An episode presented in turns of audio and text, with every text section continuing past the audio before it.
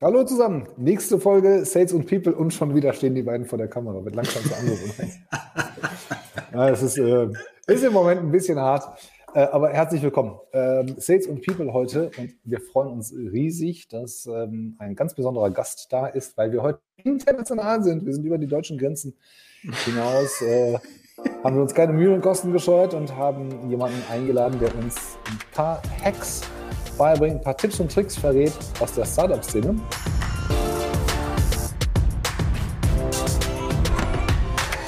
Und wie immer an meiner Seite der liebe My Brother in Love. my Brother in Love? Sind wir schon so weit? My Brother in Law, my Brother from another mother, my Brother in Love. Juhu. Wurde ich, wurde ich heute von der, von der äh, Tuba Demir noch angesprochen, sagt sie, ich fand das ganz cool, dass ihr euch Brothers in Love genannt habt. Sascha, wie geht's? Alles gut? Gut, bisschen müde heute. Gestern einen ziemlich langen, harten Tag gehabt mit einem großen Kundenprojekt, aber heute frisch, fromm, fröhlich, frei. Für dich, mein lieber Teuger. Äh, ne? Und auch für, für unsere, für unsere ähm, Besucherin, für unseren Gast. Ähm, Was kennst du aus der Startup-Szene? Worin verändert sich oder worin unterscheidet sich denn der Sales-Prozess oder des, die, die Art des Sales im Startup im Vergleich zu etablierten Unternehmen, zu, zur Industrie vielleicht? Weiß ich nicht. Also ne, erfahrungsgemäß würde ich sagen, dass, äh, dass es gerade jetzt auch im technischen Umfeld, wo ich herkomme, ähm, so ist, dass genauso der Sales äh, ähm, oftmals vernachlässigt wird. Also dass er zum, zum Teil auch gar nicht existent ist, weil ähm, die Energie ins Produkt gesteckt wird und man mhm. so die Hoffnung hat, wenn man ein cooles Produkt hat, dann und hier sind alle Kunden ich, ich glaube ich glaub, ich glaub, das ist gar nicht, also man darf das, glaube ich, gar nicht missverstehen. Darum geht es gar nicht ähm, zu sagen, der eine kann das nicht und der andere kann das. Ich glaube, ein Startup ist einfach in, in, einer Phase, wo man die Idee und die Gründung natürlich halt auch die Idee und die Gründung ist im, Vor, ähm, im Vordergrund, ja, und äh, man sieht, dass sich die Dinge entwickeln. Man verkauft auch am Anfang wahrscheinlich ein bisschen leichter, werden wir gleich mal verifizieren. Aber irgendwann lässt das ja nach und dann stellt man fest, hey, das ist doch gar nicht so einfach. Und die Welt hat vielleicht nicht immer auf uns gewartet. Ähm, unsere, unsere ähm, unser Gast? Besucherin, und unser Gast, ähm, ich versuche immer Gästin, aber es ist nicht richtig, ne? Hör doch auf zu gendern. Ohne Witz. Mir fällt gerade auf. Liegt mir auch gar nicht. Mir fällt gerade auf, du hast immer in Lives ein Hemd an. Nur heute nicht. Sobald das Startups stand oder gestanden hat, hast ja. du angefangen, einen Hoodie anzuziehen. Ich habe ich hab heute, ich hab heute ähm, das Go von meinem, äh, von meinem äh, Geschäftspartner, von meinem Boss sozusagen gekriegt. Dass ich gesagt habe, kann ich so oder Sakko? Ich sagte, das ist doch cool. Ja, kriegst du ein Kompliment. Wann sehe ich den Teuger endlich mal im Hoodie? Niemals! Doch, war ich natürlich, weil die Leonie Spiller von Adidas, die war mal bei uns im Stream. Und ich wusste, dass sie relativ locker gekleidet kommt, also habe ich mich angepasst. Aber kommt bald, kommt tatsächlich bald. Ähm, Erik, schöne Grüße. Ich würde sagen, lass uns Steffi, nämlich so heißt die junge Dame, lass uns die dazu holen. Und ähm, ich hätte gleich mal eine knackige Frage. Also, für alle, die es noch nicht mitgekriegt haben, wir haben Stefanie Bibel zu Gast aus Österreich. Es gibt auch die Business Bibel, das ist ihr Blog. Und ähm, genug gequatscht. Steffi, hi, herzlich willkommen. Ja, danke schön. Ich habe ich hab, ich hab mich jetzt schon mal köstlich amüsiert, Backstage. Wir haben hier immer gute Laune, das ist wirklich. Ähm ja, ist gut so, habe ich auch immer. Also passe ich gut dazu heute, glaube ich. Magst du dir mal vorstellen, was du machst, ja, genau. Be bevor, bevor der Sascha hier knackig anfängt? ich bin schon so gespannt auf Saschas Frage, die jetzt kommt. Ähm, aber ja, ich bin die, die heute die Frauenquote erhöht im Sales auf jeden Fall. endlich, endlich, wirklich.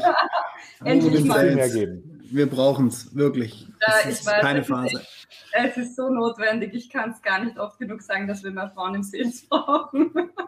Absolut. Und um den Wahnsinn entgegenzuhalten. Aber ja, ähm, was tue ich so? Ähm, ja, endlich, endlich. Oh, uh, ich höre irgendwie ein Echo.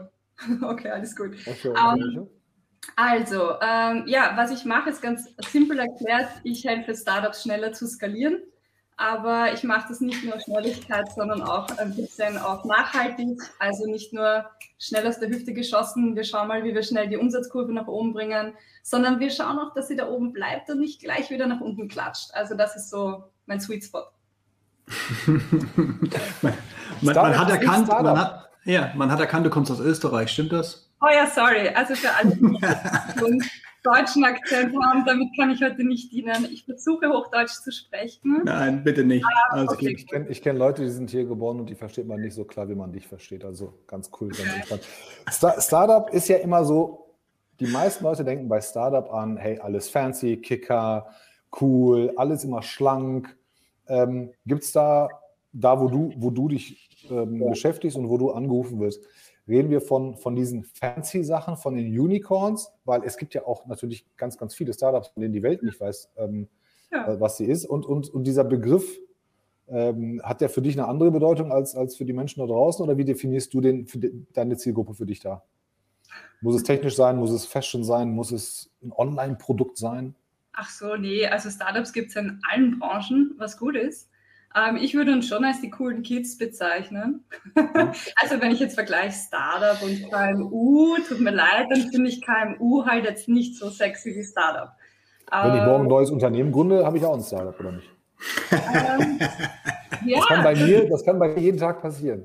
Absolut. Also ich meine, ich bin auch voll bei dir. Für mich ist Startup auch eher ein Mindset. Also es kann auch ein KMU cool sein und ein Startup-Mindset haben. Und für mich ist es eher die Art, wie wir leben und nicht per se ein Begriff, den wir jetzt einem Unternehmen überstülpen. Also ich bin ja zum Beispiel auch selbstständig und ich bin eine One-Woman-Show im Moment noch. Ich sehe mich aber selbst als Startup, einfach weil ich dieses Mindset habe. So würde ich. One Woman, aber hast, glaube ich, letztes Jahr in sechs Monaten 75 Startups geholfen. Was machst du genau? Mit welchem Problem komme ich zu dir? Oh, mit ganz vielen. Was sind, das, das, was sind die gängigsten Probleme, mit denen die Startups zu dir kommen? Wenigsten? Na gut, gängig, die gängigsten. also die gängigsten, ich habe schon die wenigsten, auch nicht schlecht. ähm, also das gängigste ist definitiv ähm, irgendwie klappt es noch nicht so ganz, irgendwie bekommen wir es nicht so wirklich den Dreh raus. Ähm, wir wissen nicht, ist es schon die richtige Zielgruppe, schießen wir noch an der Zielgruppe vorbei. Es klappt einfach so richtig im Sales noch nicht. Ja? Also nicht so, wie man sich halt vorstellt. Jetzt ist auch die Frage, was ist die Vorstellung? Und so wie du richtig sagst, ich skaliere nicht gleich auf Unicorn. Ja? Also haben auch ganz viele Gründer gar nicht den Anspruch und finde ich, ist auch ein komplett falsches Bild, was die Startup-Szene teilweise von sich selbst zeichnet. Ja? Also das ist nicht so das oberste Ding, also zumindest auch für mich nicht. Ja. Also ich will nicht ein Unicorn werden, ähm, sondern ich will einfach geiles Entrepreneurship leben und ich habe ganz viele Gründer, die das auch machen. Ja. Also muss nicht zwingend dieser Unicorn-Ding sein. Also nicht notwendig. Sascha, komm mal mit deiner knackigen Frage raus. Komm endlich raus. ja, okay. Ähm, nee, mittlerweile sind es echt schon ein paar mehr. Ähm, okay. Aber, also ne, ein Thema, es passt überhaupt nicht thematisch rein, deswegen ich stelle die Frage an einer anderen Stelle. Ich habe ne, in äh, Keep in Mind, die wird noch kommen. Was, ne, du hast vorher gesagt, du hast so diesen Startup-Charakter für dich. Jetzt bist du Woman in Sales, eine One-Woman-Show, wie auch immer man das nennen will. Ähm, und du beschreibst dich selber als Startup. Ähm, weil KMU, KMU klingt irgendwie langweilig. Ähm, ja, was macht denn für dich ein Startup aus? Ne? Was macht diesen, diesen fancy Startup-Gedanken aus? Ich würde das fancy gerne rausnehmen, wenn es für dich okay ist. Ja. Ich finde das jetzt gar nicht so wichtig, ob das fancy ist oder nicht fancy ist. Ich glaube, wenn wir jetzt zum Beispiel, bleiben wir beim Vergleich Startup und KMU, ja, ähm, ein Startup ist, ist davon geprägt durch dieses agile Mindset. Ja? Und was macht uns so anders? Es ist diese Offenheit, auch Dinge auszuprobieren, ich sage mal auf die Schnauze zu fallen, zu schauen, dass es nicht so funktioniert, aufzustehen, weiterzugehen und sich anzupassen. Ja? Dieses, ich sage jetzt mal, kennen vielleicht nicht alle, aber dieses Lean Startup, ja, so quasi, du machst das, du, du misst, schaust, wie es funktioniert, adaptierst es, gehst weiter, dieser Circle, ja, der ist jetzt zum Beispiel jetzt nicht so, glaube ich, in der KMU-Szene. Ja, den prägen die Startups schon sehr stark. Es ist ein komplett anderer Zugang, der natürlich auch aus US kommt, ähm, der einfach auch zeigt, dass man so sehr schnell ein Business aufbauen kann. Und ich glaube, da sind wir schon im Startup sehr viel schneller unterwegs als ein KMU, weil KMUs kommen oftmals aus dem Familienbereich, sind definitiv Riesenunternehmen, groß gewachsen, lange am Markt etabliert. Mhm. Ähm, ja, tendenziell. Also die, die ich aus Österreich kenne, sind so. Vielleicht sind wir da anders in Österreich, aber Ich sage jetzt mal, das ist jetzt nichts, was du einfach mal in ein, zwei Jahren raushaust ja, und auf ein Milliardenunternehmen skalieren willst. Ist auch nicht so die Herangehensweise von einem KMU. Ich glaube, da unterscheidet sich so schon sehr stark. Und entsprechend Aber prinzipiell kann sich, ja, kann sich ja jeder bei dir melden. Ähm, wir hatten ja letzte Woche dieses, dieses Event, was wir ähm, äh, angepriesen hatten, das Business X Summit, und da war die Firma, das Unternehmen Wandelbots war da. Mhm. Ähm, no Code ähm, haben ein Tracepan, mit dem sie Umprogrammieren von, von Cobots in der, in der Roboterindustrie vereinfachen und, und tatsächlich verschlankt haben. Akzeptabler Preis, coole Technik, wird definitiv benötigt und haben auch eine Sales-Mannschaft ähm, mittlerweile, die richtig, richtig Gas gibt, aber haben auch natürlich diese Kurve gemacht. Das heißt, wenn man das mal als exemplarisches Beispiel nimmt, ich habe ein Produkt, ich löse ein hartes Problem und wir sind jetzt nicht bei Apples und Sam äh, Facebooks dieser Welt, bei nachvollziehbaren Dingen, die wirklich jeder morgen auch gründen könnte. Mhm. Welchen Hack gibt es, um jetzt mal bei dem, bei dem Thema zu bleiben von heute, welchen Hack kann ich sofort anwenden, wenn ich Produkt, Gründerteam, Funding und Zielgruppe auf eine Linie bringen muss. Wenn eins davon nicht stimmt, dann, dann, dann passt es nicht. Ja, aber wenn ich will, dass mein Produkt von der Welt mitgenommen wird und, und verlangt wird, aber das auch vernünftig kommunizieren kann. Welche Hacks hast du da, wo du sagst, hey, wenn du das anwendest, dann bist du schon mal auf einem guten Weg? Da komme ich jetzt mit einem ganz langweiligen Hack. ich fange gleich mal mit den total langweiligen Sachen an das Verständnis für die Zielgruppe. Also das ist der Hack Nummer eins, weil egal in welches auch Startup ich normalerweise reinschaue, auch in ganz normale, normale Unternehmen, sage ich jetzt nicht Startups sind, ja, ähm, das, was ganz viele Seller nicht machen, ist sich wirklich in die Tiefe mit ihrer Zielgruppe zu beschäftigen, komplett zu verstehen, wo steht der, wo drückt der Schuh wirklich? Also nicht in der Oberfläche einfach schwimmen und sagen, hey, was sind Ihre drei Top-Herausforderungen, sondern richtig die Wurzel runter, ja, weil es gibt so viele Hintergründe, warum ein Problem da ist und die meisten schwimmen da oben und wundern sich dann irgendwann sehr viel später, uh, warum habe ich denn die Deal jetzt nicht geklosed? Also Zielgru Zielgruppendefinition, Zielgruppenqualifizierung. Genau, ähm, da war sehr, sehr tief, ja. Okay, lieber, lieber sehr spitz machen und sich dann auf wenige fokussieren oder, oder muss man da Toleranzen beachten? Nein, also das, was wir aus der Startup-Szene kennen, ist, ich, wir nennen das das Ideal Customer Profile. Ja, das heißt, wir gehen auch weg von diesen breiten Massenzielgruppen. Ja, man, man gießt da überall drüber und schaut, wo was sprießt. Ja. Ähm, das hat man früher mit Werbung auch gemacht, macht man heute nicht mehr. Das hat sich einfach definitiv verändert. Wir versuchen heute sehr fokussiert, sehr spitz auf ganz klar definierte Ideal Customer Profiles zuzugehen, weil wir da noch das Messaging darauf basierend komplett anders anpassen können. Ja. Also es ist ja auch jeder will das Individuum angesprochen werden. Natürlich clustern wir ein wenig. Also ganz personalisiert auf Punkt genau ist natürlich immer ein bisschen herausfordernd. Aber ich sage jetzt mal, ich gebe ein Beispiel. Ich habe erst gestern mit einem Startup, die haben zehn mögliche Segmente, die sie ansteuern könnten.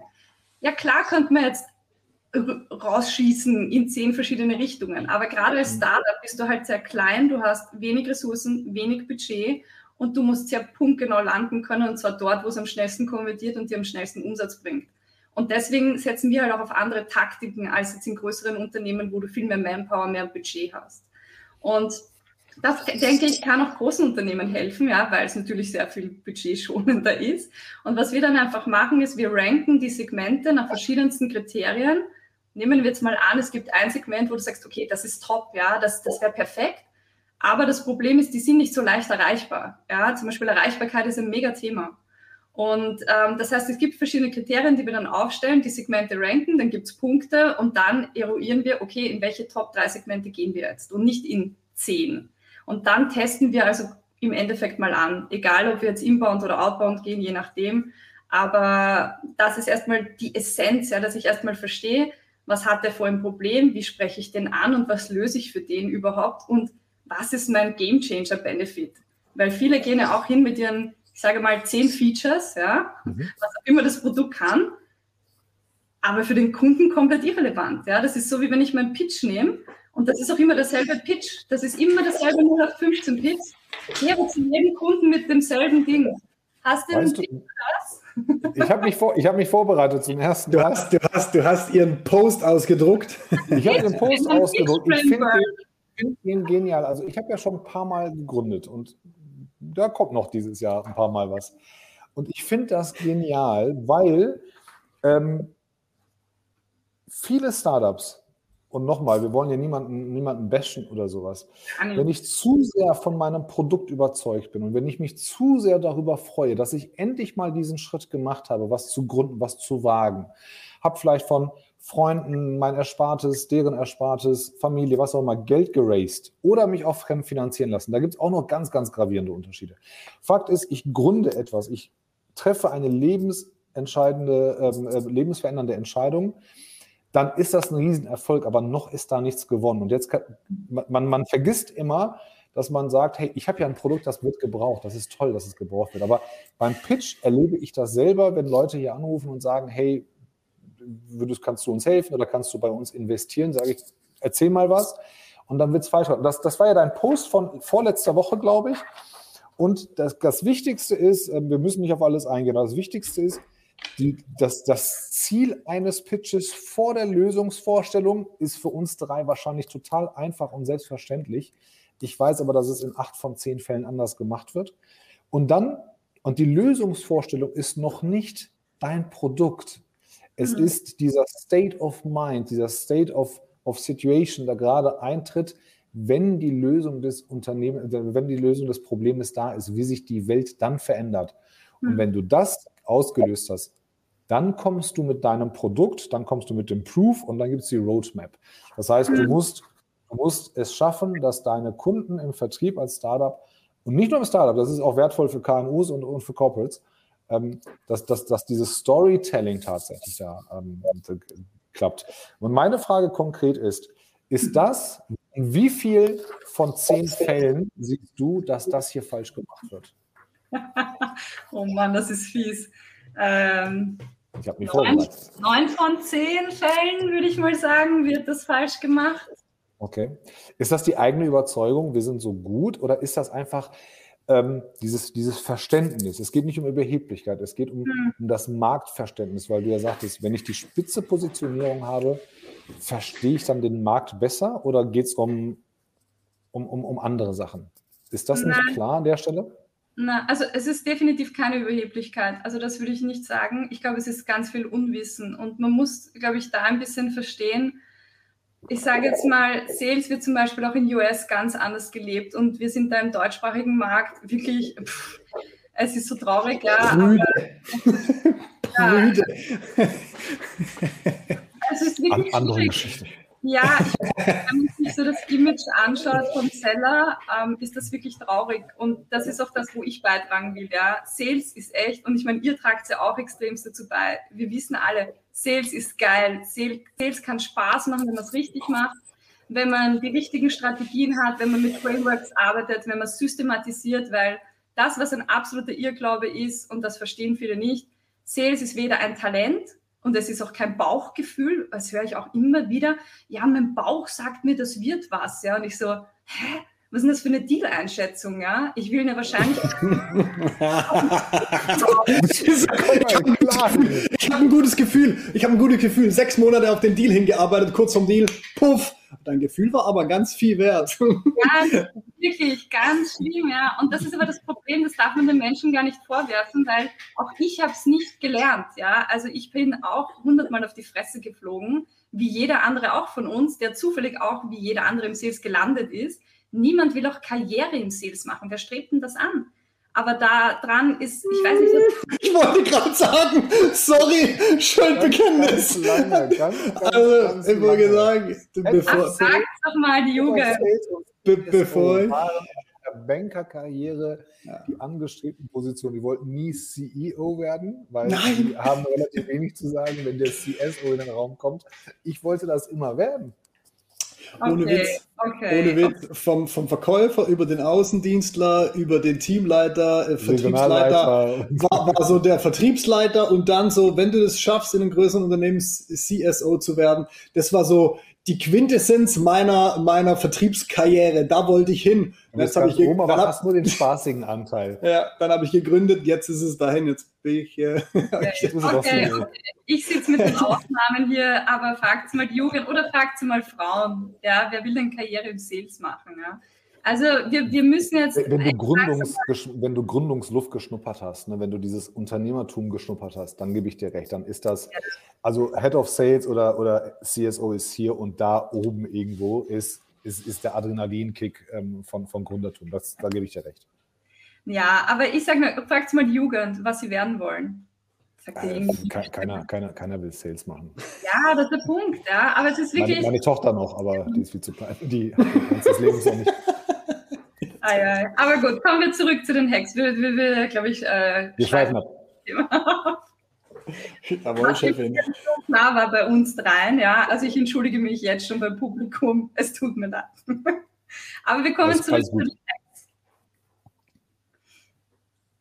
So, toll. Ja. Was wolltest du noch wissen jetzt? Äh, äh, ich wollte ich wollt, ich wollt wirklich ich wollt diesen, diesen Pitch-Aufbau wissen. Also spitze Positionierung okay. haben wir, vernünftiger Pitch. Ja. Ähm, da, da würde ich nie verlangen, dass das einer kann. Es gibt Naturtalente, ich habe ganz, ganz wenige erlebt, die ein sehr gutes Gespür haben ähm, und, und von sich aus reflektieren und sagen, so und so und so würde ich den Pitch aufbauen. Wir müssen jetzt nicht über Bilder und Slides ähm, reden, aber, aber ein vernünftiger Pitch-Aufbau ist schon ganz gut. Jetzt sitze ich beim Kunden, um mal diese, diese Journey ähm, vor, vorzunehmen. Jetzt habe ich es geschafft, dass, dass der Kunde mir zuhört. Welche, mhm. welche Themen machen die, macht, macht man noch falsch und wo lauern Gefahren? Budgetierung, Sales und Marketing, ich weiß, bei uns dreien geht das immer Hand in Hand. Wir, wir drei trennen das ja nicht.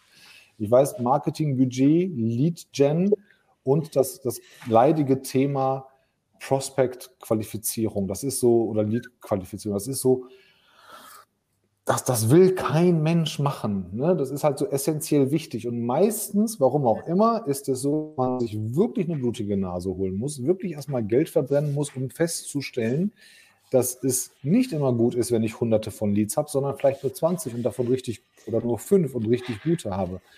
Aber warum ist da die Einsicht am Anfang noch nicht da und welcher Hack ist es, äh, mit dem du reinkommst und sagst, wir schaffen jetzt mal ein richtig gutes äh, Qualitätslevel, was die Leads angeht.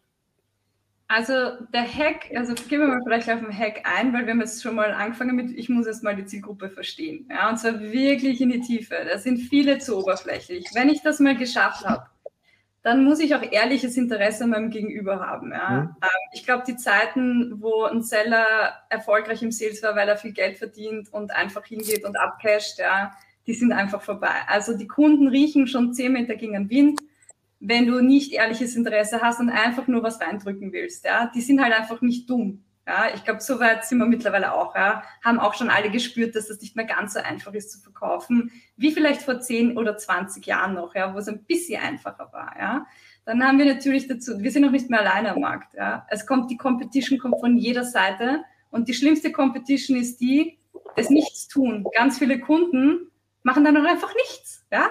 Sie haben halt Interesse am Thema und dann möchten sie plötzlich, da haben sie doch das Budget nicht oder sie haben es umstrukturiert, sie geben es woanders aus. Ja? Was ist deine größte Konkurrenz eigentlich, wenn man es statistisch, statistisch betrachtet? Ja, ist nicht immer der Nächste, der das ähnliche Produkt hat. Ja, also auch solche Dinge. Also man muss sich schon echt gut aufstellen. Und was ganz wichtig ist, und das haben ganz viele Seller nicht, ist ein richtig gutes Selbstbewusstsein, ohne ein Ego zu haben. Ähm, das ist definitiv eines der wichtigsten Dinge. Ja. Es gibt ganz viele Seller, die trauen sich Dinge nicht. Ja, du nicht, Sascha, hör auf zu lachen. Ja. Nein, ich habe gerade überlegt, ich habe gerade überlegt, natürlich, doch, ich muss lachen. Ich habe gerade überlegt, weil ich mit dem Mann hier im Raum bin, wo ich gerade überlegt habe, Vertriebler, gute Vertriebler und trotzdem ein kleines Ego. Ja, das geht. Ich, ich, ich, nee, also die Kunst, die Kunst ist, glaube ich, die, diese am Anfang. Also hinterher ist es ja ganz okay, man kann das ja zurück, zurückrudern, aber ich gebe dir recht, deshalb habe ich auch so lange, lange überlegt. Ähm, ich glaube, die Gefahr ist, dass du halt niemanden hast am Anfang. Also wenn du, wenn du Steffi nicht kennst, hast du am Anfang halt, oder, oder jemand anderen, hast du niemanden, der dich auf den Boden der Tatsachen zurückholt. Ne? Du kannst ja auch einen Lucky Shot gehabt haben oder sowas. Das ist halt immer sehr, sehr gefährlich Ja, ja, nur weil die ersten fünf Anfragen super easy durchgehen, du vielleicht auch noch mit einer guten Marge verkauft hast. Mhm. hast ne, das Schlimmste, was einem passieren kann, wie immer im Leben, ist ja, dass am Anfang Dinge sehr leicht, sehr oft, sehr gut laufen. Ne, weil du dann denkst, es ist jetzt nur noch so. Und dann hast du halt, dann steigt dir das auch zu Kopf. Das, da gebe ich dir recht. Mhm. Wie kriegst du denn diese feine Linie hin, dass man lieber auf der einen statt auf der anderen Seite hinbleibt? Ist, ist das so, Merkst du das sehr früh, dass die Leute ein Ego-Problem haben, statt ein, ein Confidence-Problem haben? Ich weiß sofort, wer welcher Seller-Typ ist. Also, wenn ich so in Teams reingehe und dann weiß ich schon, okay, wer ist welcher Typ. Ähm, es gibt dann, klar, es gibt klassischerweise immer ein bisschen die Introvertierteren, finde ich auch super. Das sind nämlich die, die wenigstens zuhören. Ähm, die kann man auch viel besser entwickeln. Sascha lacht schon wieder. ne, es gibt wahnsinnig viele Parallelen. Du arbeitest jetzt sehr stark mit Startups zusammen. Ähm, ja. ich, bin, ich bin eher im KMU-Bereich, weil im Maschinenbau, na klar, es kommen viele Startups dazu. Wir arbeiten auch mit Startups zusammen, das ist kein Geheimnis. Ähm, aber es gibt unfassbar viele Parallelen, deswegen muss ich ständig schmunzeln. Das ist gar nicht, weil ich weil ich, ne, auch für alle da draußen, ich mache mich weder lustig über Steffi noch, noch finde ich es lächerlich, was, was sie sagt, sondern ich erkenne immer nur wieder, wenn Gele du was erzählst. Realität. Ja, eben. Ich, äh, ne, ich denke immer so, es ist witzig, dass die Startups oft denken, dass sie so, und jetzt ich nutze diesen Begriff wieder, fancy unterwegs sind und wir machen alles besser, wir machen neu, wir, wir machen es cooler und anders und am Ende des Tages stolpern sie in genau die gleichen Fehler rein, genau die gleichen Denkmuster rein wie die Großen oder die, die Gesetzten. Und, und da, deswegen muss ich immer wieder schmunzeln, weil ich so denke, es, ist, es ja. ist einfach, ne, es ist, am Ende des Tages ist es Business und die hm. Fehler, die im Business gemacht werden, werden vom Startup genauso vom KMU gemacht. Ja. Nur vielleicht in größeren oder kleineren Dimensionen. Das Ding ist, das Ding ist glaube ich, auch, wenn, wenn, wenn so ein Startup, egal welche Branche, welches Segment, wenn es neu an den Markt kommt, ist es erstmal neu. So, ne, du, wir haben FOMO, ja, dann, dann sagt der Kunde, ich will das haben, ich muss das ich muss mir das leisten oder was auch immer. Wir haben tausend andere Sachen. Das ist, nehmen wir das, das von N26, diese Digitalbank, ne? Digital Only, ähm, zwei blendend aussehende, sehr intelligente Jungs, die das, die die ganze Bankenwelt ähm, in Deutschland umändern wollten. Dann haben mhm. sie erstmal festgestellt, hey cool, ne? Online-Girokonto klappt super, ähm, Funding ohne Ende und dann dann wollen die Leute auch Geld sehen. Also jeder, der fundet, will natürlich auch einen Return haben. So man festgestellt, okay, Banking ist jetzt nicht so viel Geld zu machen im Moment. Und das, das Ende vom Lied ist, irgendwann ist dieser Hype, diese Kurve, die flacht irgendwann ab. Das, das Ding ist, die haben jetzt jemanden aus der Deutschen Bank geholt, den obersten Compliance, äh, schieß mich tot, der aus dieser Old Banking Welt kommt und den jetzt erstmal beibringt, wie Compliance und BaFin und KWG hier in Deutschland läuft. Das heißt, die haben relativ schnell so eine Sättigung erreicht. Und das Ding ist bei Startups, glaube ich, weil es halt neu ist und weil es vielleicht mit einem alten Produkt in einen neuen Markt kommt, beziehungsweise mit einem neuen Produkt in einen alten Markt reinkommt, ist der Erfolg relativ schnell da oder kann da sein. Aber am Ende des Tages erreichst du Grenzen des Marktes. Das hat gar nichts damit zu tun, ob du ein Startup bist oder ein KMU bist. Der Markt ist so, die Käuferschicht ist so, wie sie ist. Und am Ende des Tages hast du, glaube ich, immer wieder nur die gleichen Stellschrauben, Prozess, Marge, äh, Sales, Weg. Du musst halt immer innovativ sein, immer so ein bisschen anders, glaube ich, als der ja, Markt. Und genau. Und das ist, glaube ich, eine der größten Herausforderungen. Ja, und ich glaube, das ist das, was die Startup-Szene halt sehr gut kann und was sie natürlich auch prägt, weil die gehen natürlich am Markt mit Ideen, mit dem Willen ja schon mal den, ich sag mal, die Old Economy in gewissen Bereichen zu durchbrechen. Ja, das ist ja ihr Ziel, deswegen auch Startup am Ende des Tages. Ja. Und klar wollen sie natürlich die Leute wachrütteln. Viele davon haben auch natürlich extrem, ich sag mal, die wollen halt auch die Welt verbessern. Ja, deswegen gründen die meisten ja. Und jetzt, ich will immer von den meisten reden. Ja, wir haben natürlich ein paar, die wollen einfach nur Geld verdienen, auch fein. Das ist ja, ja legitim. Die wollen, die wollen selbstbestimmt arbeiten, nicht für andere Leute arbeiten, ihr eigenes, genau. die wollen im Ausland arbeiten oder, oder, oder von zu Hause. Ist ja alles genau. legitim. Ich alles völlig da, in Ordnung, genau. Ich glaube, das ist einfach so der Spirit. Ja? Und ich glaube, dadurch, dass sie halt einfach dieses schnelle Wachstum, das prägt halt die Startup-Szene, wir wollen halt schnell wachsen. Dadurch müssen wir auch auf andere Techniken, Taktiken, Methodiken zurückgreifen. Und da schauen wir natürlich international sehr viel. Ja, klar, was kommt auch aus dem Silicon Valley? Was wird propagiert? Welche Techniken? Und wir testen die halt einfach aus, schauen, was funktioniert und adaptieren dann. Und ich glaube, das ist in anderen Unternehmen sehr, sehr schwierig. Ja. Vor allem, ich sage jetzt mal auch so, wenn du eine große Marke hast und einen großen Namen hast, Und das ist schon mal eine grundlegend andere Herangehensweise. Wir rufen an und es sagt der andere mal, wer sind Sie? Noch nie gehört. Ja? Ich meine, ich war bei Microsoft, ruf mal an und sage, hey, hallo, Stephanie hier von Microsoft. Ah ja, ich meine, okay, die, die Chance ist 50-50, dass er sagt, ah Gott, Microsoft, ja, aber gut, da haben sie einen Termin. Oder sagt, hey, ja, geil, Urlaub und Microsoft kommt vorbei. Ja, aber auf jeden ein, Fall. Ein großer Corporate-Name im Rücken ist immer, ist immer gut. Ja, und es gibt auch namhafte KMUs, ja, die haben es auch nicht so schwer, die müssen sich nicht erklären. Wir müssen erstmal, wenn wir anrufen, erklären, also es ist wirklich extremst schwierig von null weg und ich habe das auch, ich habe Cold Calling gemacht ohne Ende, wirklich. Ich habe tausende Cold Calls gemacht in meinem Leben und erklär mal am Telefon in zwei Sätzen, wer du bist und was du machst, ohne dass der andere nicht schon auflegt, ja. Das war die größte Challenge, ja. Aber ich sag mal, so entwickeln sich die Techniken und du probierst immer wieder Neues aus. Du musst flexibel bleiben. Und ich glaube, das macht, ich finde die Startups sind auch ein bisschen so zum Vorreiter, weil wir arbeiten mit Video-Sales leider. Also wir schauen uns wirklich die ganzen Automation-Sachen an. Wir arbeiten mit den krassesten Tools, ja, die halt so am Markt rübergeschwemmt kommen. Wir probieren das aus. So offen sind jetzt andere Unternehmen nicht. Ja, die sind darf, darf ich dich da unterbrechen? Was sind so ja, die, die, die, zwei, drei Tools, wo du sagst, das muss man heute haben. Die, nehmen, die machen euch das Leben einfacher. Also HubSpot ist ja gefühlt das, die einzige CRM-Geschichte, die es auf der Welt gibt. Aber was sind so die, deine zwei, drei All-Time-Favorites, die man eigentlich in jeder Branche braucht? Ja, das Witzige ist, dass HubSpot nicht mal CRM ist, aber es jeder glaubt. also das ist okay. auch immer ganz interessant. Aber sorry, wollte jetzt das nicht äh, gleich korrigieren. Wobei, stopp, stopp. Ah, ich muss da, ich muss eine Ergänzung machen. HubSpot hat gerade ein Release rausgebracht, wo sie das CRM für Sales pushen. Also da gibt es eine Erweiterung, aber ja, eigentlich ein Marketing-Tool. Eigentlich ein Marketing-Automation-Tool und deswegen ist es für mich auch immer so, woher kommt das Tool und wo hat es eine Core-Expertise, ist auch sehr wichtig. Ja. Habe nie im Marketing gesehen, ganz ehrlich. Aber ist egal, andere Geschichte. Also egal. Immer, aber ja. Also was ich wirklich äh, komplett absurd finde, ist noch immer, wenn Seller raus eine E-Mail schicken, um einen Termin via E-Mail zu koordinieren. Also das ist wirklich in der heutigen Welt absurd. So, wo, wo, wobei, wobei du hast vorher darüber gesprochen, darf ich dich da ganz kurz unterbrechen, weil das würde ich direkt hinterfragen wollen. Du hast vorher davon gesprochen, dass du auch guckst, was deine Kunden wollen.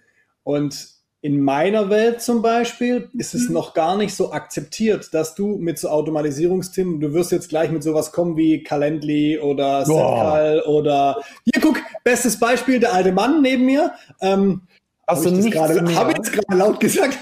Ha, hast Aber du ja? nichts mehr, wenn ich jemanden hm? kennenlerne, egal ob LinkedIn, wo auch immer. Ja, super cool.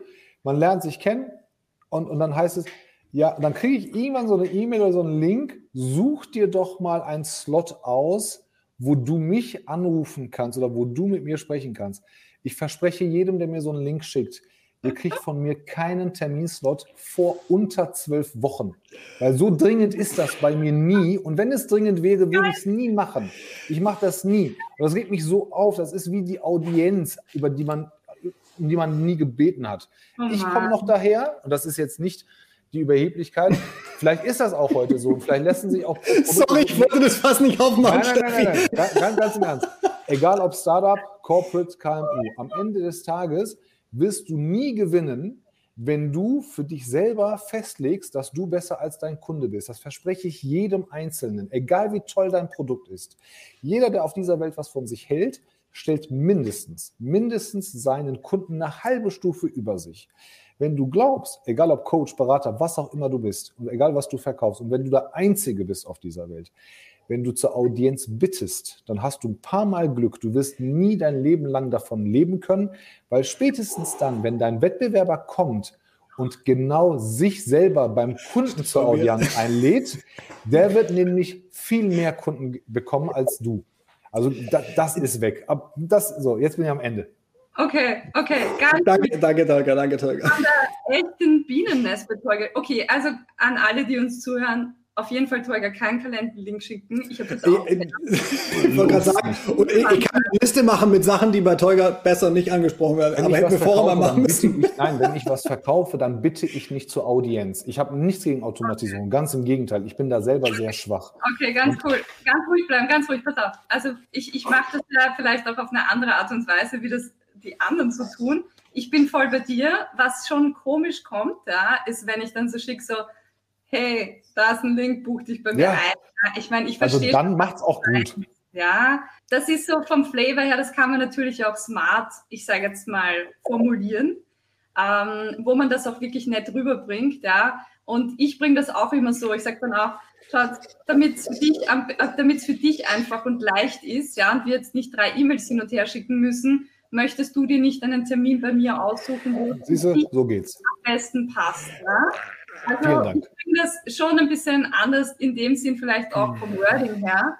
Dennoch muss ich leider sagen, also was ich wirklich, und deswegen vielleicht zurück zu meinem Punkt, was so absurd ist, ich finde es halt wirklich absurd, wenn ich sage, hey, das sind übrigens drei Terminvorschläge und dann schiebe ich dir schon was rüber, dann sagst du, ja, die drei passen bei mir überhaupt nicht, ja, da hast du die zwei, dann schreibe ich wieder zurück, ja, sorry, bei mir geht es aber da überhaupt nicht, ja. Ich meine, ganz ehrlich, was für eine Zeitverschwendung. Also da finde ich halt, da gibt es so viele coole Tools, finde ich halt sinnlos, ja. Also da kann, kannst aber auch deinem Kunden sagen, hey, schick mir Slots und du bist mir so wichtig, dass ich, dass ich einen von deinen zwei Vorschlägen annehme. Ginge.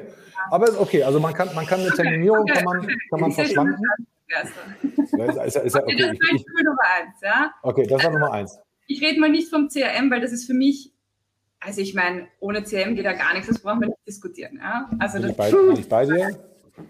Okay. Bin ich bei dir, doch, doch. So. Nächstes Tool auf jeden Fall, was ich finde, wo man Zeit sparen kann, heute ein Must-Have. Und ich will jetzt auch keine, ich sag mal, Namen nennen, weil es gibt viele Tools da draußen. Ich will niemanden präferieren. Aber alles, was dir hilft, ich sag mal, Kontaktdaten zu recherchieren. Ja? Also ich habe es ja früher so gemacht, da suchst du erstmal stundenlang einen Ansprechpartner in Google, na? dann hast du erstmal stundenlang irgendwo versucht, eine E-Mail rauszukriegen, anzurufen. Also ein Crawler. Du, du, sagst, ein Crawler ist Pflicht. Ja, ja, Crawler ist Pflicht, ähm, alles automatisiert ins CRM rüberschießen. Also eigentlich, da sparst du hier Stunden Research-Arbeit. Es gibt wirklich tolle Tools, die dir auch zu dem Unternehmen schon alle Basisdaten liefern, wo du direkt reingehen kannst. Also so gesehen. Ähm, willkommen, Daniel. Du warst eine Einblendung. ich habe ich hab, ich hab, ich hab tatsächlich äh, vergessen, ein paar Kommentare. Aber, aber wir haben in dem Kommentarfeld haben wir eine, eine eigene Dynamik. Die Leute tauschen ja. sich da aus. Von daher alles gut. Wir haben euch alles nicht vergessen. Gut. Genau. Also das finde ich auch super wichtig, das in dem Sinn zu automatisieren.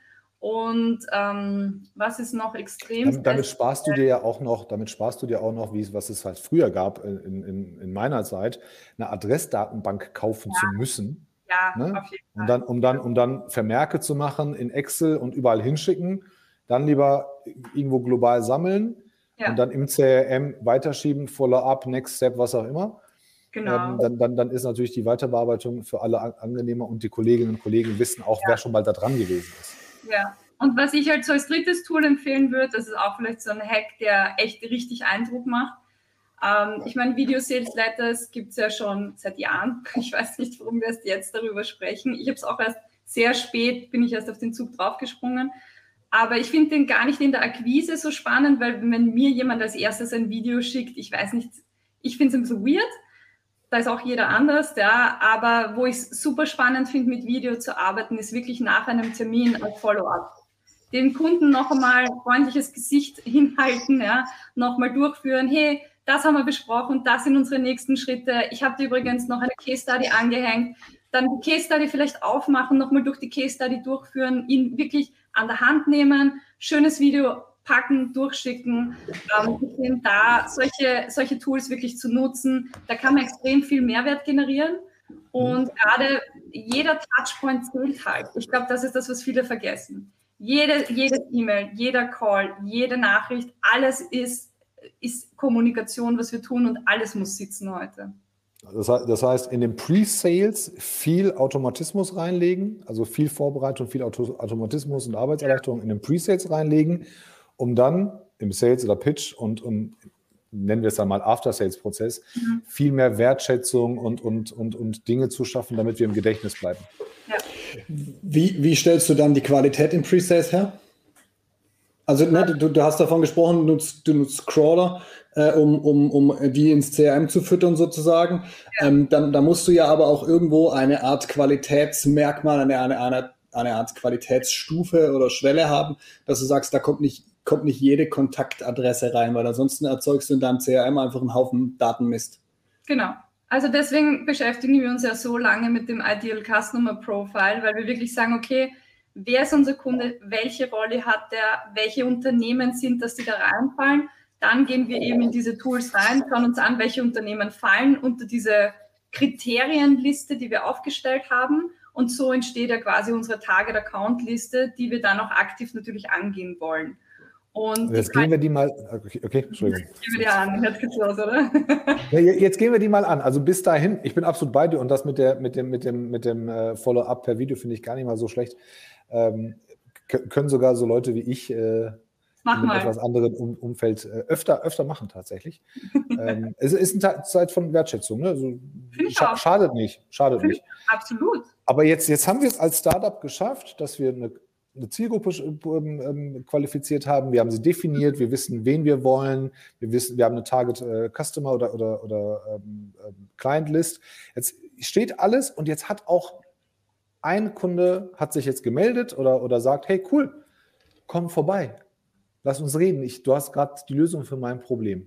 Mhm. Ich, ich, kann mir vorstellen, dass dann bei wenigen Leuten Euphorie herrscht, sondern erstmal ein bisschen Panik herrscht. So, äh, was machen wir jetzt? ich hoffe nicht. Also ähm, prinzipiell ist dann das nächste natürlich, dass wir eine Discovery machen. Auch für viele, ich sage mal im Sales, vielleicht noch so was, was man jetzt vielleicht nicht so, die würden jetzt vielleicht gleich los mit ihrem Pitch und ja, da hat jemand gesagt, der hat mein Problem und er will gleich eine Lösung und ich mache gleich meinen Produktpitch und zwar den, den ich jedem Kunden zeige, ja, null customized, ja. Auch immer etwas, wo ich so sage, uh, schwierig, ja.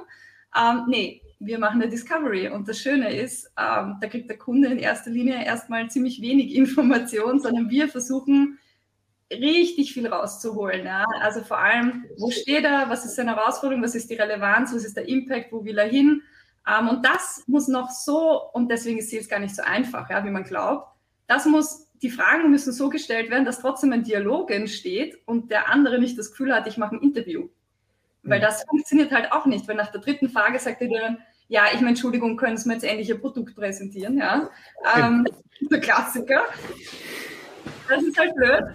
Und das liegt halt daran, wenn man nicht richtig framet. Also Framing ist eine der wichtigsten Techniken, die ich vor allem meinen Sellern und SDRs beibringe und wirklich, ah, da bleibe ich immer drauf, ja, das, das ist etwas, das vergisst man oft, ja. Und es ist total wichtig, wirklich Termine richtig zu framen. Und es ist auch für jeden Kunden in Ordnung. Wie machst du das? Oder wie, wie sollte man es machen? Weil ich, ich finde es absolut wichtig, das vernünftig zu machen. Habe von ganz vielen jetzt jungen Leuten schon gehört über die Jahre, oh, das kann ich nicht, das ist viel zu dreist. Das geht nicht, das traue ich ja. mich nicht. Ja, ich weiß. Habe ich ganz oft. Ja? Erzähl. Ja, klar, kenne ich total. Weil viele sagen auch so, naja, aber der Kunde, der will jetzt von mir hören, der, der will jetzt das Produkt, er hat gesagt, er will eine Demo. Und ich kann jetzt nicht reingehen und ihm nicht eine Demo liefern. Und ich so, Nein, der sagt er natürlich aus seiner Brille, ja klar will er jetzt eine Demo, aber du musst ihn führen. Es ist deine Aufgabe dafür zu sorgen, dass du ihn zum Ziel führst. Ja? Und jeder Kunde lässt sich führen, wenn man, ein, wenn man selbstbewusst ist. Ja? Wenn, man, wenn man kein Selbstbewusstsein hat, ist das wirklich schwierig, das gebe ich zu. Ja? Und viele Seller haben das noch nicht. Und da muss man wirklich dran arbeiten.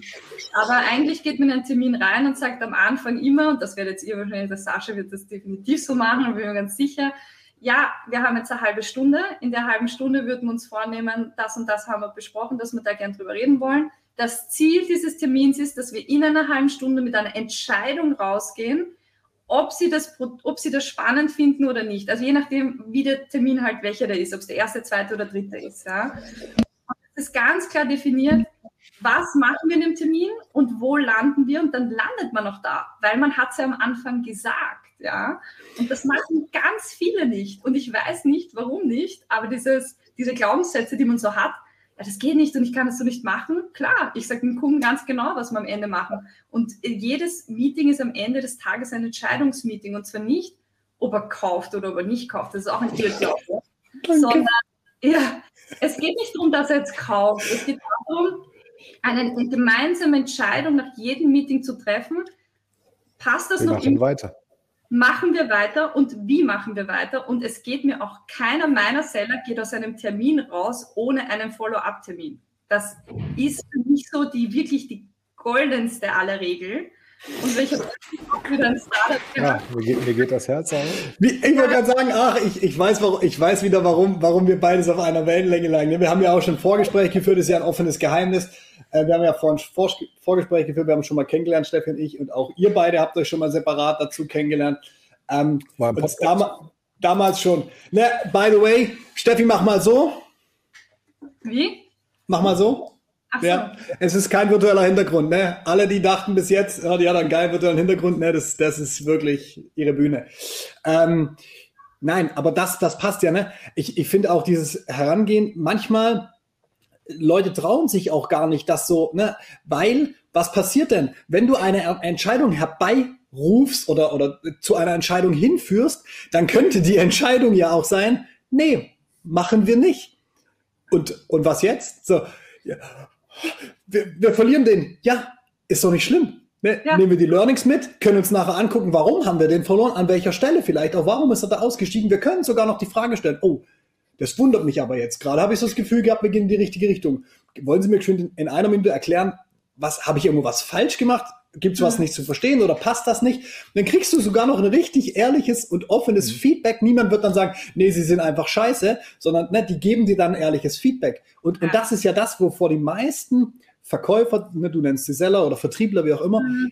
wovor die Angst haben, nämlich, dass die Entscheidung kommt, na, solange ich keine Entscheidung fordere, kann der ja auch nicht Nein sagen. Mhm. So what? Ja, dann ja. sagt er Nein und dann gehen wir zum nächsten und zum nächsten und zum nächsten und zum nächsten. Das nun mal ist Vertrieb. Ja. Liebe das, Leute. Da bin ich voll bei dir. Also viele haben ganz viel Angst vor dem Nein und ich drehe das genau um. Ich provoziere das Nein sogar. Weil mir ist es lieber, mir steigt jemand früher aus, als ich investiere jetzt ein halbes Jahr und dann steigt mir der kurz vor Unterschrift aus und sagt, naja, Frau Bibel, tut mir eigentlich leid, aber wir hatten schon am Anfang eigentlich auch mit einer anderen Lösung geliebäugelt, aber mh, hm, wir sind da so drüber gegangen, haben uns gedacht, wir schauen uns jetzt an, ja, und dann kommt ganz zum Schluss die Watschen oder du weißt nicht einmal, warum der Deal nicht äh, aufgegangen ist, ja. Wo ich mir denke, nee, ich provoziere Hölle, ich provoziere so raus, warum nein, ja, also ich, ich wirklich, ich gehe doch ganz konkret rein, ich sage auch, okay, was schauen Sie sich an, alles andere an? Was haben Sie denn für andere Lösungen am Tisch? Reden wir drüber. Und selbst wenn er wirklich sagt, hey, ja, wir schauen euch auch die Konkurrenz an. Na klar, her damit. Und was ist an der Konkurrenz besser? Was habt ihr dort gefunden, was ihr bei uns noch nicht gefunden habt? Ich will genau find, find ja, ausholen. Ne? Die Angst ne, vor dieser Entscheidung, die ist ja so gefährlich, dass das unnötig ein Sales Cycle, also wir, wir sagen das ja jedes, jedes Mal mittlerweile, ne, aber so ein Sales Cycle verlängert sich noch. Ich kriege ja schon, schon Rappel, wenn ich höre, also unter sechs Monaten ist bei uns nichts im Vertrieb. Ich denke, wow, also was verkauft ihr denn für ein kompliziertes Hightech-Produkt? Ne? Ja. Ich verstehe, ja. aber ist, ist okay, ist okay, ich, ich. Also ich, ich verstehe ja, ne, dass, dass die, dass die Buyer-Decision oft ähm, unterschiedlich ist. Ja, manchmal ja. hat der Einkauf viel mehr zu sagen, äh, als, als man es gewohnt ist. Und 35 Leute wollen noch einen Karl Erich drunter setzen und, und alles cool, ne? Aber ich bin mir sicher, dass diese ganzen Sales Cycles, von denen wir draußen hören, so 12, 16, 18, 20, 24 Monate, da, die kannst du locker, die kannst du locker um 30, 50, 60 Prozent ähm, kürzen, weil wenn du vorher schon früh das Framing gemacht hast und auch früh das Ja oder Nein geholt hast, ja. Und wenn, wenn er abspringt, ja gut, du hast halt nichts verloren. Die, die, der Irrglaube ist, glaube ich, äh, äh oder, oder, oder, der Gedanke ist, wenn der nicht Nein sagt, kriege ich, könnte ich ja noch ein Ja kriegen oder ich kann ihn umstimmen, ja, ist immer so ein bisschen, ja, nee, kriegst, kriegst du nicht. Am Ende des Tages sagen sie, ach sorry, das Budget ist zusammengestrichen. Ach sorry, ja. wir, haben, wir haben Konkurrenz angeboten. Aber, dann stehst aber, du da wie so ein nasser Pudel.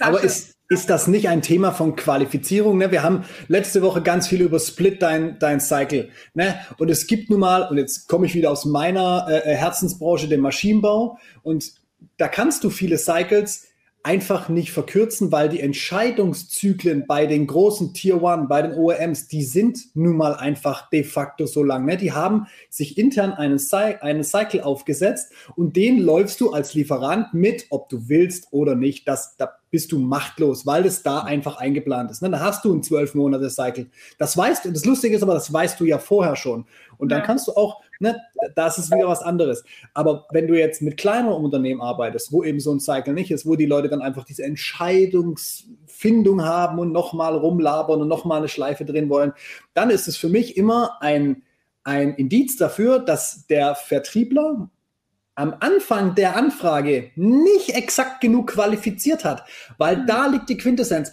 Und dann, dann kommen auch immer Leute und sagen, ich kann die Frage da nicht stellen nach Budget, ich kann die Frage da nicht stellen nach, wann wollt ihr kaufen, ich kann die Frage da nicht stellen nach, sind sie der richtige Entscheider. Na klar kannst du solche plumpe Fragen nicht stellen, aber du kannst doch rausarbeiten in einem Gespräch, ob der Ansprechpartner, mit dem du zu tun hast, ob er der Alleinentscheider ist, ob er ein Mitentscheider ist. Ne, das kannst du mit ganz einfachen Fragen, kannst du das rausfinden, ohne dass der merkt, oh, ich werde gerade ausgefragt. Ne, du mhm. kannst in so dem, okay, wir gehen ins Budget rein. Jetzt, jetzt stelle ich ein Angebot. Aus der Erfahrung raus, ich kenne die Anfrage so ein bisschen. Ähm, ich würde behaupten, das geht in die und die Richtung. Ähm, ist es ein Budget, mit dem Sie gerechnet haben? Dann sagt er ja oder nein. Oder er sagt, mhm. oh, boah, da sind Sie aber 100.000 drüber dann kannst du das für dich einschätzen, hast eine Qualifizierung und kannst sagen, okay, ähm, dann muss ich Ihnen leider sagen, dann passt es bei uns nicht, weil wir sind mit dem Thema sind wir in dem Bereich so und so und so. Mhm. Und viele machen das gar nicht, erstellen ein Angebot, machen den kompletten Ding und wundern sich am Schluss, warum haben wir jetzt nicht verkauft? Der Einkauf sagt plötzlich, wir sind 100.000 zu teuer. Warum hast du es vorher nicht gefragt? Mhm. Das, ja. das ist so. Ich also das, hat, das, hat, das, hat, die Claudia, glaube ich, ganz gut zusammengefasst. Äh, hm. Die offene Kommunikation. Du musst erstmal offen mit dir selber sein, glaube ich, als, als Vertriebler oder als Seller. Erstmal off, offen mal für dich selber eingestehen, was du kannst und was von dir verlangt wird. Und du musst ja auch, glaube ich, vornehmen. Also gibt ja so von Jürgen Klopp, und das muss ich ehrlich sagen, finde ich richtig gut, der haut sich vor jedem Spiel dreimal auf die Brust richtig feste, damit er den Schmerz im Stadion noch spürt und geht dann raus und redet sich im Kabinentrakt ein, mir passiert hier nichts. Ich bin gekommen, um zu gewinnen. Und ich glaube, das ist, das, das musst du dir auch, ja, vielleicht nicht ganz so ähm, ähm, primitiv äh, und, und, und Testosteron, ja, wie beide, ja schon, aber äh, vielleicht ja, nicht jeder. Aber, als, als aber Metapher, glaub, so dieses Ding, als Metapher. Ja, als Metapher, genau. Ne? Also, dass du dir selber sagst, ich gehe jetzt da rein, ich rede offen, ich will Dinge herausfinden, ja, damit wir zusammen ähm, das Ding zum Abschluss bringen oder, oder Entscheidungen hervorrufen. Und wenn nicht, dann nicht. Aber wie viele, wie viele Touchpoints, hatte, glaube ich, auch gerade jemand gefragt, gibt es, gibt es so eine mhm. Nummer, wo du sagst, nach fünf, nach 20, also wir haben hier jemanden bei uns sitzen, der hat äh, nach neun Follow-ups gibt der erst auf, wobei ich sage, die magische Zahl ist sieben. Ähm, wie viele, wie viele Touchpoints brauchst du? Also ich glaube, das kommt auch, also ich finde das ganz schwierig, da so eine generische Zahl reinzuschmeißen, vor allem, weil wir ganz unterschiedliche Zielgruppen ansprechen. Ja? Und wenn ich jetzt daran denke, es gibt Zielgruppen, die werden jeden Tag mit 200 E-Mails Kalterquise beballert. Ja? Also da geht's ab, wer bei denen in der Inbox, da kommst du auch gar nicht mehr durch. Ähm, da wirst du andere, sowieso andere Wege gehen müssen, andere Mittel ähm, in dem Sinn vielleicht auch schwierig, da jetzt eine per se Zahl zu sagen. Ich habe es früher immer so gemacht. Ähm, ich war auch eher so, ich habe versucht, ich sag mal, eher visuell unaufdringlich zu sein. Ich habe maximal ein E-Mail rausgeschossen. Ich habe dann nochmal eins nachgefasst. Ja, also so zwei wirklich Ende Fahnenstange war bei drei E-Mails, weil, sehen wir uns ganz ehrlich, keine Antwort ist auch eine Antwort und dann eher versucht, auf andere Mittel umzuswitchen oder das zu kombinieren. Also bei mir hat es früher LinkedIn noch nicht gegeben und Social Selling gab es gar nicht, wo ich Sales gelernt habe. Ich habe klassisch zum Telefon gegriffen, habe ganz viel Kalterquise gemacht, ab und zu in Kombination mit E-Mails getestet und meine Killer-Kombi, und das ist aber leider auch schon acht Jahre her, tut mir leid, ja, war halt, das ist wahrscheinlich heute nicht mehr, ein E-Mail zu schicken und das zweiten Touchpoint anzurufen weil ich habe dann einfach referenziert, hey, habe Ihnen schon eine E-Mail geschickt. Entweder hat derjenige gesagt, ja, danke, habe ich eh bekommen, hat super gelungen. Oder der hat gesagt, nee, äh, keine Ahnung, ja gut, auch wurscht, ja. Aber du hast zumindest schon so irgendeinen Ankerpunkt vielleicht gehabt, ja. Aber, aber, aber ganz, ganz, ganz, ganz, ganz kurz, wir, ähm, weil, weil das Gespräch so dynamisch läuft, äh, relativ wenig Kommentare eingeblendet. Erik, du darfst natürlich gerne eine Frage stellen. Ich würde dich jetzt nicht dazuschalten mit Blick auf die Uhr, aber schreib sie gerne. Ich fand die, den Einwurf ganz gut gerade. Mhm. Ähm, kam jetzt zwei Minuten zu spät. Mal angenommen, du bist begeistert. Bist du derjenige, mit dem ich vertraglich einigen werde? Oder muss ich mit jemand anderem sprechen? Finde ich gar nicht mal so schlecht. Habe ich tatsächlich ja, auch schon mal in, in, der, in der Form gemacht. Ist nicht plump, ist cool rübergebracht. Ähm, und keiner wird, also relativ wenig Leute werden sich trauen, an der Stelle zu sagen, so, nö, ich bin noch gar nicht begeistert hier. Also, also so, so Vor Vorwerkstrick, das ist schon ganz gut. Vielleicht um Eriks Frage auch zu beantworten, ähm, finde ich auch gut, kann man so definitiv machen. Ich mache das nochmal anders. Ich frage, wenn ich jetzt je nachdem, wen ich gegenüber von mir habe, kann ich eh meistens einschätzen, auf welchem Level der ist. Ich kenne seinen Job-Level. Ja. Und ich frage dann aber dennoch, wenn wir jetzt in eine gemeinsame Evaluationsphase gehen, ob das was von euch ist oder nicht, ähm, bist du derjenige, der dann äh, entscheidet, ob das, ob das für euch passt. Ja? Also ich versuche dann auch denjenigen schon mal da abzuholen. Ähm, oder ich stelle die Frage anders, ich sage dann so etwas in die Richtung, ja, jetzt bitte nicht genau O-Ton nehmen, ja, aber so in die Richtung, ähm, wie sieht denn bei euch äh, eigentlich so ein Projekt aus, wenn ihr so eine zum Beispiel Technologie kauft? Ja? Wer ist denn da alle involviert von eurer Seite? Und dann dann quatscht derjenige ja eh schon los. Ja? Dann, dann erzählt eh alles, was ich hören will. Ja? Genau, ganz, ganz mit vernünftiger Fragestellung kriegst du sowas. Ich, was man vergisst, und da muss ich eine Lanze für Daniel und mich mal brechen, für die Recruiter hier in the house, ähm, ist auch für Startups natürlich immer wichtig, ähm, weil du auch deine, deine Bewerbungen und Bewerbenden äh, qualifizieren kannst. Und wenn du herausfindest, was die, Leute, was die Leute wollen, ja, dann kannst du natürlich auch dein Budget steuern. Und umgekehrt, mhm. wenn der eine nur Geld will, wirst du mit allem anderen, mit Arbeitsatmosphäre, Tischkicker und Obst nicht überzeugen. Umgekehrt gibt es aber Leute, die genau darauf stehen. Ja, dann hast du halt einen Hebel. Mhm. Gilt sowohl für Kunden als auch, als auch Bewerber. Aber hier die Frage vom Erik. Äh, jetzt weißt du auch, was er macht beruflich. Wie viele Startups sehen den öffentlichen Sektor über öffentliche Ausschreibungen als potenziellen Vertriebsweg an? Hast du da Erfahrungswerte? Ja, wir halten uns da stark zurück, das kann ich euch schon mal sagen. Also ähm, von klassischen Ausschreibungen nehme ich jetzt mal an, ist so ein bisschen die Rede. Ähm, das tut sich ein Startup nicht an und ich sage es auch so, wie es ist. Ich rate allen ab, an Ausschreibungen teilzunehmen, die man vorher nicht Weil. selbst hat. Ähm, Weil, warum? Die, ich sag, Nachsatz, die man nicht selbst beeinflusst hat. Ähm, okay. Also ich habe auch die Erfahrung gemacht, je, also ich sage, öffentliche Ausschreibung ist immer so eine Geschichte, ja. Aber ich sage mal, es gibt immer einen, der hat schon da mitgestaltet, der war schon mit drinnen. Und wenn jemand auf dich zukommt, bist du meistens der Vergleichs-, das Vergleichsangebot, ja, weil sie halt zwei, drei ah. Angebote reinholen müssen.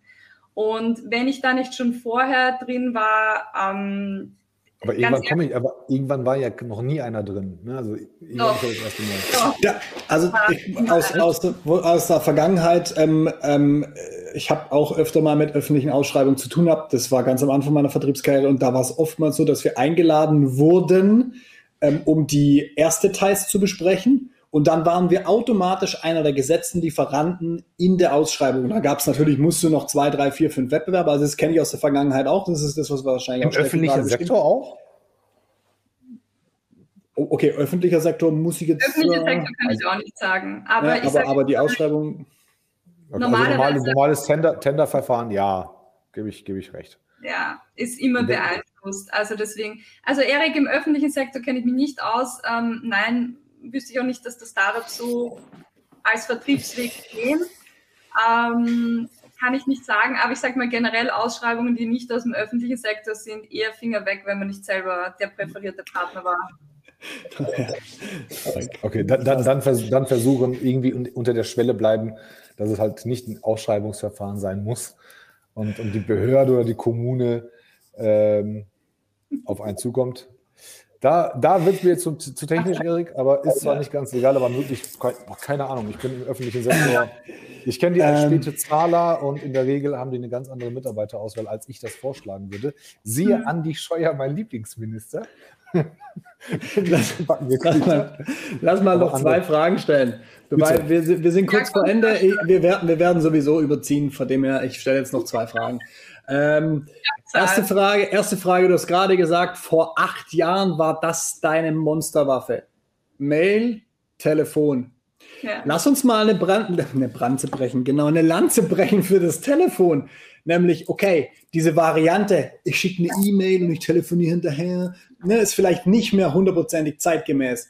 Aber diese Möglichkeit, einen Touchpoint zu setzen und dann hinterher zu telefonieren, hey, ganz ehrlich, und ich komme wieder aus meiner Branche, das ist ja. noch Standard und das funktioniert noch super. Und die, die, die, die Startups, ne, das ist nämlich ganz oft auch so, ja, wir müssen einen neuen Weg, wir müssen das ganz neu aufziehen. Und dann finde ich es gut, dass jemand wie du da ist, der sagt, naja, lass uns doch erstmal gucken, lass was will denn der Gegenüber, ne? Was will er denn? Und wie kriege ich das raus? Wie, wie komme ich denn in so ein Interview, das eigentlich nicht als Interview gezeichnet ist, aber wie komme ich denn in so ein Interview? Naja, ruf halt mal an, weil wo kriegst du einen schnelleren und einen direkteren Draht zum ja. potenziellen Kunden? Vor allem, ja, ne, geht, geht ja nicht, weil kein Response. Ja, ja, Entschuldigung, ja, stimmt. Ja, weil kein Kennedy. Nee, aber ne, wo, wo kriegst du denn die un geschönteste Rückmeldung auf das, was du da anbringen willst. Oh, jetzt kommt ja. Matthias wieder mit seinen unter 30, die gehen nicht ans Telefon. Äh, wollen nicht einmal angerufen werden, dann müssen viele alte Verträge noch zu tun haben. Ja und nein. Ja, sehe ich auch so. so ich sehe ich seh das auch differenziert. Also ich glaube, in jeder Zielgruppe gibt's alles. Ich sage es euch, wie es ist. Ja. Also ich glaube nicht, dass es eine ganz klare Tendenz gibt. Junge wollen nicht angerufen werden und Alte wollen nur angerufen werden. Ähm, da bin ich kein großer Freund davon. Ich bin ein mega Freund davon. Lasst uns doch die alten Methodiken mit den neuen Möglichkeiten kombinieren und das Beste draus machen. Ja? Weil geht, es geht das hier? Nee, Quatsch, das hier. Entschuldigung. Entschuldigung. Oh, oh, das halte ich für schwierig. Oh, ich auch. Das, da, äh, also eine Sprachnachricht per WhatsApp, da musst du schon ziemlich nah an deinem potenziellen Kunden dran sein.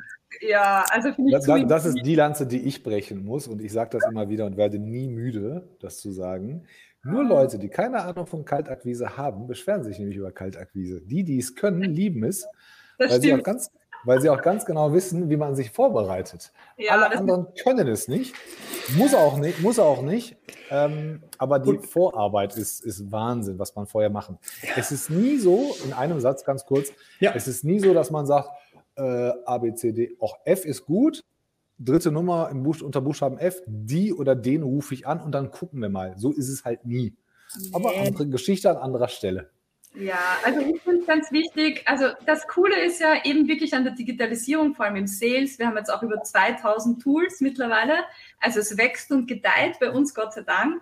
Und ich glaube, das Wichtige ist, dass man sich diese Tools anschaut, evaluiert, mit seiner Zielgruppe abcheckt, im besten Fall Teuger kein Kalender-Link schickt und schaut, wer reflektiert auf was, ja, ähm, was passt zu meiner Zielgruppe und deswegen wieder zurückkommen zu meinem ersten Hack wenn ich nicht verstehe, wie meine Zielgruppe tickt, auf welchem Channel sind die, wie wollen die angesprochen werden, welche Tools nutze ich dafür, dann kann ich tun, was ich will, ob anrufen, ob Social Selling, es wird in die Hose gehen, wenn das nicht auf die Zielgruppe abgestimmt ist. Ja? Und da bin ich auch bei Matthias, wenn ich merke, dass die Jungen halt eher ähm, lieber auf Social Sellings äh, aussehen und lieber auf LinkedIn mal an, gehauen werden wollen, sozusagen, ja, dann haue ich die halt auf LinkedIn an. Ja. Ich muss mich schon anpassen.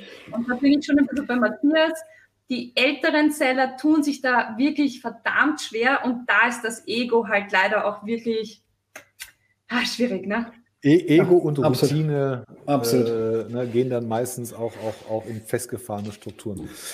Steffi, vielen, vielen Dank. Alle, die Steffi nicht kennen, folgt ihr bei LinkedIn. Unglaublich unglaublich coole Person, richtig viel Ahnung. Wir halten fest, wir stecken vorne Arbeit rein, damit am Ende der Erfolg viel größer ist, äh, damit es jetzt auch nicht zweideutig anhört. Ähm, aber, aber wirklich Qualifizierung, Positionierung, die Zielgruppe kennen und auch viel testen. Ich ja, glaube, die, die, die Standardlösung gibt es nie, Steffi, ne? aber, aber ich muss Tools testen, ich muss auch mal so ein bisschen auch meine Ansprache und, und meine Touchpoints und, und äh, meine Follow-ups mal testen. Ob es am Ende des, des Tages Telefon ist, E-Mail, muss dann auch jeder für sich entscheiden. Absolut. Vielen, vielen, vielen Dank, dass du da warst, Steffi. Wie gesagt, alle, die sie nicht kennen, einfach ähm, ihr folgen. Wie immer, kommen gerne wieder. Entschuldigung, ist noch ein Bienennest von dir hochgekommen, aber hey, besprechen wir an anderer Stelle. Oh, nee, das, das heute nicht. Du, darf, du darfst alles sagen und wie immer in Andreas Wiener Manier darfst du alles sagen, außer Danke für die Einladung und dann machen wir einen Raum zu. Ja, wunderbar. War schön mit dir. Ja, war super schön mit euch. War echt sehr unterhaltsam. Und wenn eure Audience das auch so sieht, komme ich gerne. Ich glaube, die hatten richtig Spaß. Ich glaube, die hatten richtig Mit Spaß. ein paar mehr Hacks. Also mir fallen ja noch 100.000 ein. Vielleicht schweifen wir dann noch weniger vom Thema ab. Also gut. Und für alle anderen, vielen Dank, dass ihr da wart. Äh, Im Nachgang versuchen wir noch den einen oder anderen Kommentar noch zu beantworten, beziehungsweise Steffi. Und ansonsten schreibt, schreibt sie an. Und ja, schönen Abend. Macht's gut. Ciao, ciao. Ciao, ciao.